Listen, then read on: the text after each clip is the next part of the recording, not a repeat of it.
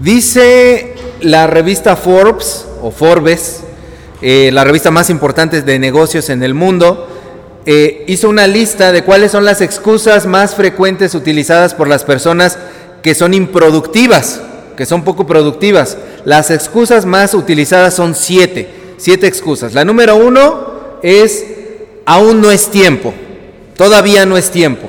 Entonces, cuando nosotros pensamos y ponemos esta excusa, eh, nos retrasamos en hacer ciertas cosas, en iniciar un negocio, en atender cierta situación, pensamos que todavía no es tiempo, pero eso es peligroso porque imagínense, aplíquenlo a la salud. Todavía no es tiempo de atenderme este dolorcito que tengo por acá. Si usted lo deja avanzar, eso se convierte en algo que puede ser hasta mortal. Todavía no es tiempo de, eh, de atenderme. O aplíquelo a las situaciones sentimentales en casa. Todavía no es tiempo de hablarlo. Déjelo crecer y al rato el problema se lo va a comer a usted junto con toda su familia. Excusa número dos, no estoy capacitado para esto. Las personas que tienen ese miedo al fracaso, que tienen miedo eh, a poder emprender algo, que se sienten que no están capacitadas, pero no ven un área de oportunidad, en lugar de, de pensar, puedo aprender de esto, esto no lo sé, pero puedo aprenderlo, dicen, no estoy capacitado y entonces se autolimitan y se impiden crecer. ¿Y cuántas oportunidades se nos han ido por pensar que no estamos capacitados para eso? Número tres, no voy a ganar nada. No voy a ganar nada, es decir, le voy a invertir y no voy a tener ganancias. No, voy a fracasar, me va a salir mal el negocio.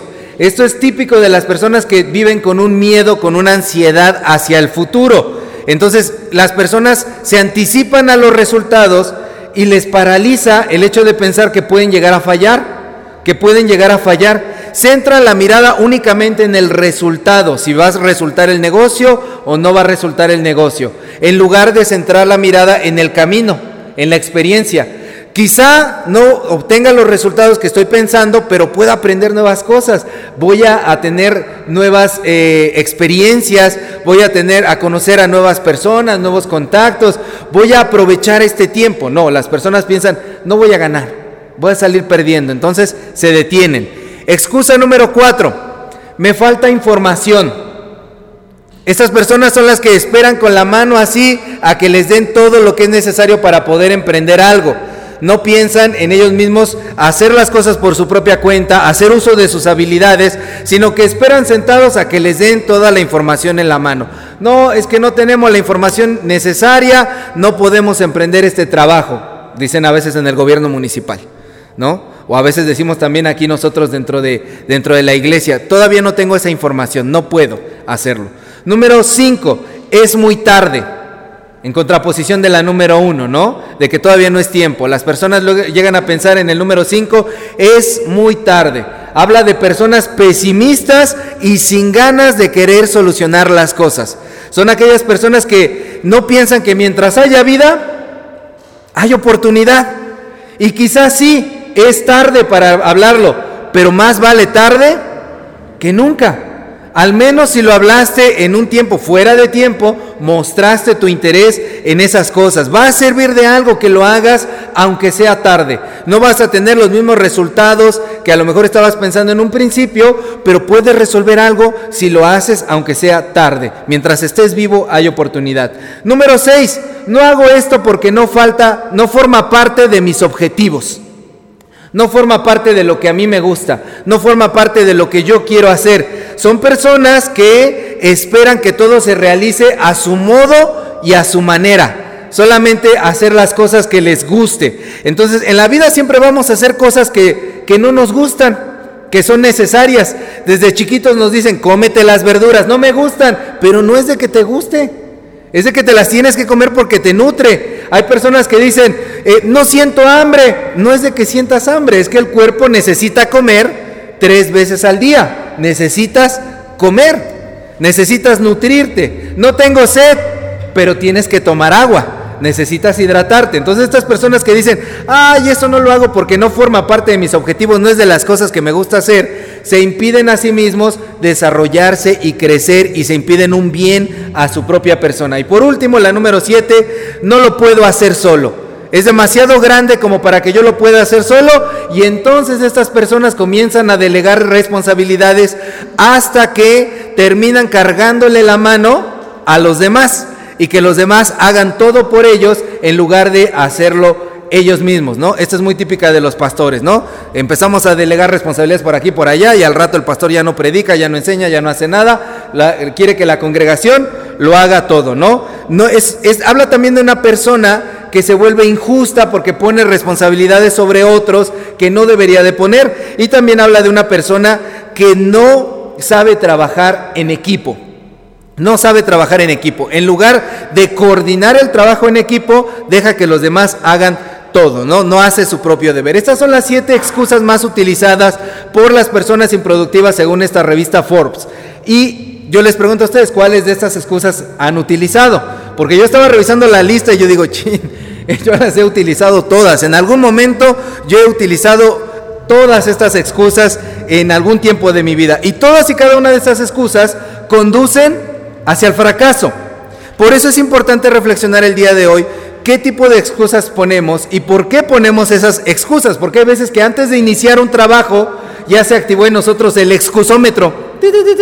Se activa el excusómetro y empieza a hacer excusas aún antes de intentarlo. Aún antes de que nos propongan siquiera ya tenemos la excusa. Personas que parece que hasta ensayaron el guion. No, es que ayer siempre les pasaron tragedias, ¿no? Empiezan a contar cosas para excusarse y no hacerlas. ¿Qué excusas usas tú? ¿Y cuándo pones esas excusas? Porque el pasaje del día de hoy, por favor, Biblias abiertas, Lucas 9, estamos en los versículos 57 al 62, vemos que Jesús le hace un examen de conciencia a tres personas. Tres personas para que se puedan probar a sí mismas cuál es su vocación, qué es lo que hay en el interior de estas personas y hacia dónde van a dirigir sus pasos. Viene una primera persona ahí en estos versículos y le dice, ¿te seguiré qué? a donde quiera que vayas, te seguiré a donde quiera que vayas. Me imagino a Jesús mirándolo a los ojos y diciéndole como cuando Pedro le dijo lo mismo y diciéndole, ¿seguro? ¿Me seguirás donde quiera que yo vaya? Pues siéntate, mira, te explico. Todos los animales tienen donde descansar. Las aves tienen un lugar, las zorras tienen un lugar, pero conmigo no vas a tener ni comodidades ni lujos. Hay veces que no tenemos ni dónde quedarnos. De eso era lo que hablábamos en, la predicación de la mañana, los, los, versículos anteriores, 51 al 56. Jesús no tenía luego ni dónde quedarse, lo rechazaban por X o Y razón, por muchas cosas. Y entonces Jesús le dice, mira, hay veces que no sabemos ni siquiera dónde vamos a dormir. ¿Me seguirás a donde yo vaya? ¿Seguro? Tú decides, porque este camino es difícil. Porque con Jesús no basta con el primer amor. El primer amor no es suficiente cuando nos convertimos al Señor, cuando tenemos ese, esos brotes de espiritualidad y queremos seguir a Cristo y nos congregamos más y participamos más. A Jesús no le basta el entusiasmo, a Jesús no le bastan las ganas, no le bastan las buenas intenciones. Hay un dicho muy popular que dice eh, que el camino hacia el infierno está lleno de puras buenas intenciones. Entonces, si vas a seguir a Cristo, le dice Jesús a este, a este muchacho, si me vas a seguir, lo tienes que pensar bien. Y para los que toman notas, léanse en casa Lucas 14 del 25 al 33. Lucas 14 del 25 al 33, porque ahí en el versículo 28 de Lucas 14, Jesús dice que si alguien quiere iniciar algo, se tiene que sentar a ver los costos, lo que va a necesitar para poder emprenderlo y, mejor si no puede, ni le muevas. No lo intentes si no, no puedes. Por supuesto que Jesús no está tratando de desanimar a este muchacho, ¿verdad? A este hombre. Solamente quiere ubicarlo. Quiere que se ubique en dónde está parado, que sea consciente de qué es lo que quiere y que analice si desea de corazón realmente seguirlo. Es como cuando alguien está estudiando una carrera. Tengo aquí alguien que haya terminado una carrera, que sea profesionista. Alce su mano, por favor. ¿Sí? A ver, si se titularon por tesis, no sé cómo se hayan titulado. Cuando hicieron la tesis, los asesores de tesis lo que siempre dicen es, debes de elegir un tema que te apasione. Un trabajo final que te apasione, porque si no te apasiona, lo vas a abandonar. Y hay muchas personas que eligen temas muy interesantes, muy rimbombantes, que ocupan como cinco líneas en el título de la tesis. Son muy interesantes, pero a final de cuentas no lo pueden acabar porque no es algo que les apasiona. Por ejemplo, yo hice mi tesis de licenciatura sobre el trabajo carcelario de jóvenes, porque era un tema que me apasionaba y no se me hizo difícil terminarlo porque era algo que yo quería hacer. Entonces, algo así le está diciendo Jesús a este joven. ¿Quieres realmente venir aquí?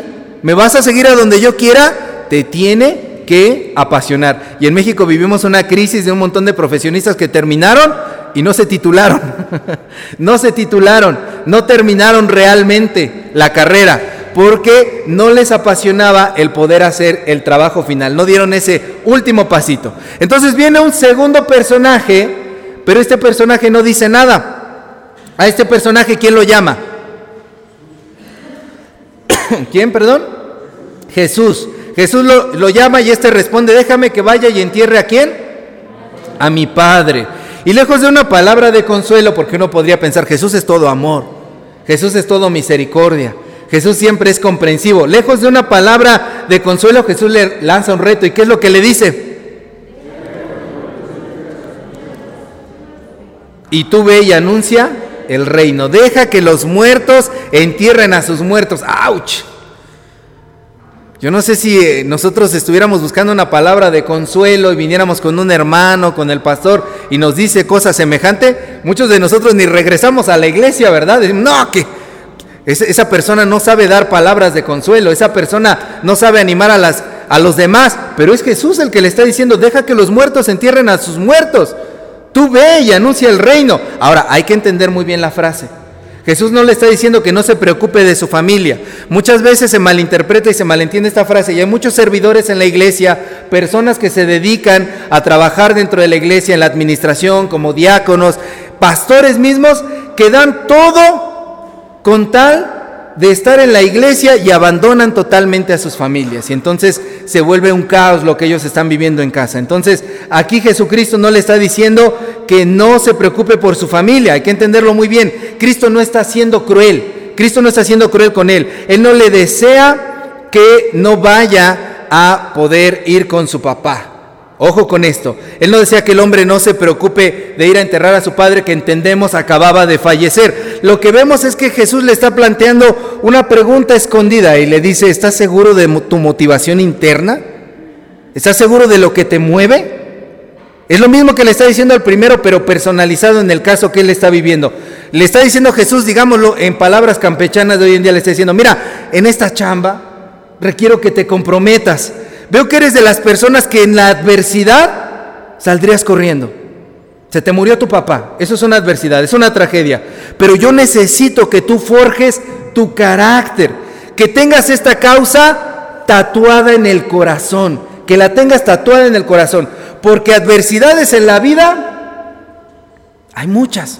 Hay muchísimas adversidades en la vida. Pero si cuando venga una te va a detener de seguir a Dios, no, hermano. No estás hecho para esta chamba. No estás hecho para este trabajo. Deja que los muertos entierren a sus muertos. Es decir, dale a cada cosa su justa dimensión. Si se te murió tu papá, necesitas unos días para llorar. esto va a seguir en ti durante mucho tiempo. Pero la causa del reino de Dios es para toda la vida. Es para siempre. Así que piénsalo bien y si después de que lo pensaste, ven, necesito que te pongas, como dicen en los trabajos, la camiseta.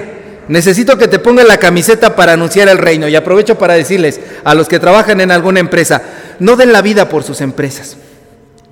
La vida de ustedes le pertenece a Dios. Hagan su trabajo con carácter, con profesionalismo, con entrega. Distínganse por ser excelentes en su trabajo, pero sus vidas son primeramente de Dios. Así que nunca antepongan nada a Dios y nunca antepongan nada a su familia y a los suyos. Ustedes se creen imprescindibles en la empresa, pero cuando renuncian a la empresa o los corren de la empresa, decía alguien por ahí, ustedes no son más que un dato en una hoja de Excel.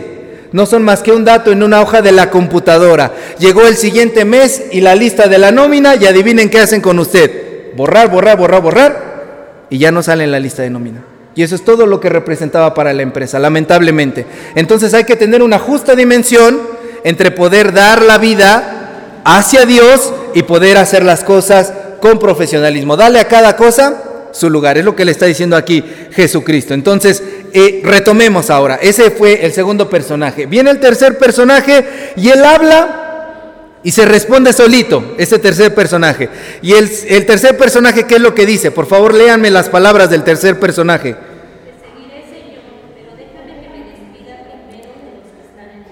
Te seguiré, pero déjame que me despida primero de, mi familia, de los que están en mi casa. Habla y se responde solito. Y solito exhibió su corazón, como el tema que hablábamos en la mañana. Solitos exhibimos qué es lo que hay dentro de nosotros. Y Jesús le dice, mira, veo que tus sentimientos, tu amor está en otro lado.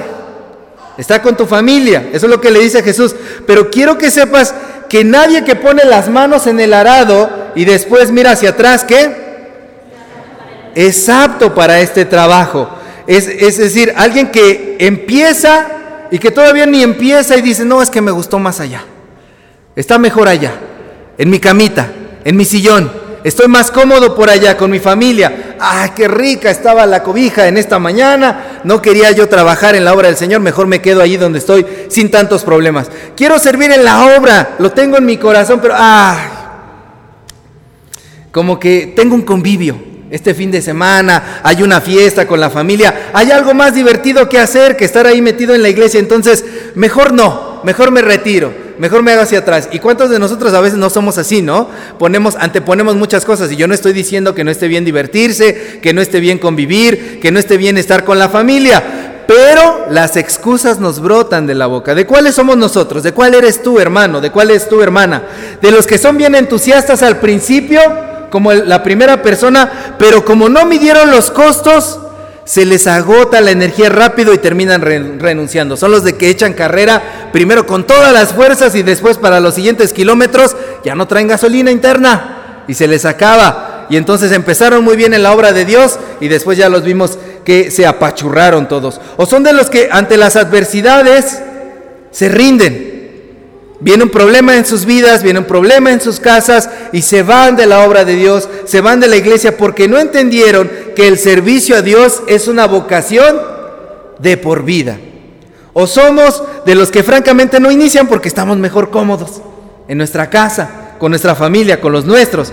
Cualquiera que sea el rubro en el que tú te puedas ubicar de estos tres hoy día, de estos tres, ¿cuál eres tú?